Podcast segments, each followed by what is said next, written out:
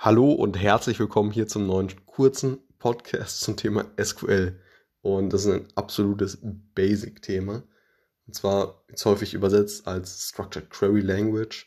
Und da ist eine Datenbanksprache, die ja verwendet wird, um Daten in relationalen Datenbanken zu verarbeiten und abzufragen. Es wird ja weit verbreitet äh, in der Softwareentwicklung verwendet und ist die Standarddatenbank-Anfragesprache für ja, viele relationale Datenbank-Management-Systeme, also abgekürzt RDBMS. Und SQL kann verwendet werden, um Daten zu erstellen, zu ändern und zu löschen, sowie um ja, Abfragen zu erstellen, die Informationen aus einer oder mehreren Datenbanktabellen eben abrufen.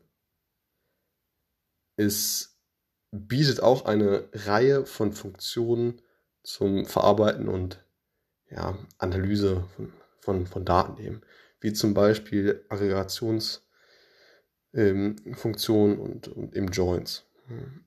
Joins, um eben verschiedene Tabellen miteinander halt äh, zu verknüpfen und aus diesen unterschiedlichen Tabellen eben Informationen letztendlich äh, zu verknüpfen.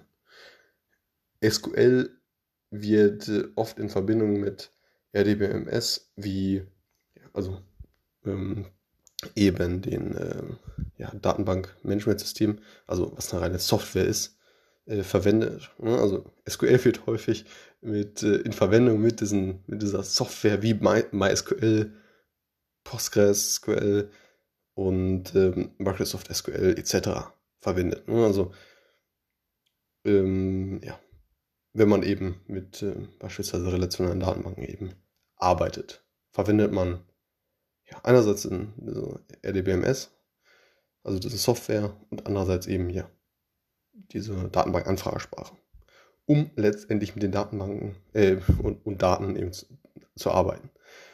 Aber ja, es gibt auch Implementierungen für andere Datenbanktypen, wie zum Beispiel NoSQL-Datenbanken und so weiter. Ne? Ähm, also wenn wir jetzt ähm, ja, über diese Software sprechen. Es gibt auch viele verschiedene Versionen und Dialekte von SQL, das da noch gesagt. Je nachdem, was man jetzt für ein RDBMS, also für, für eine Software verwendet, äh, um letztendlich mit diesen Datenbanken zu interagieren. Da gibt es verschiedene Dialekte.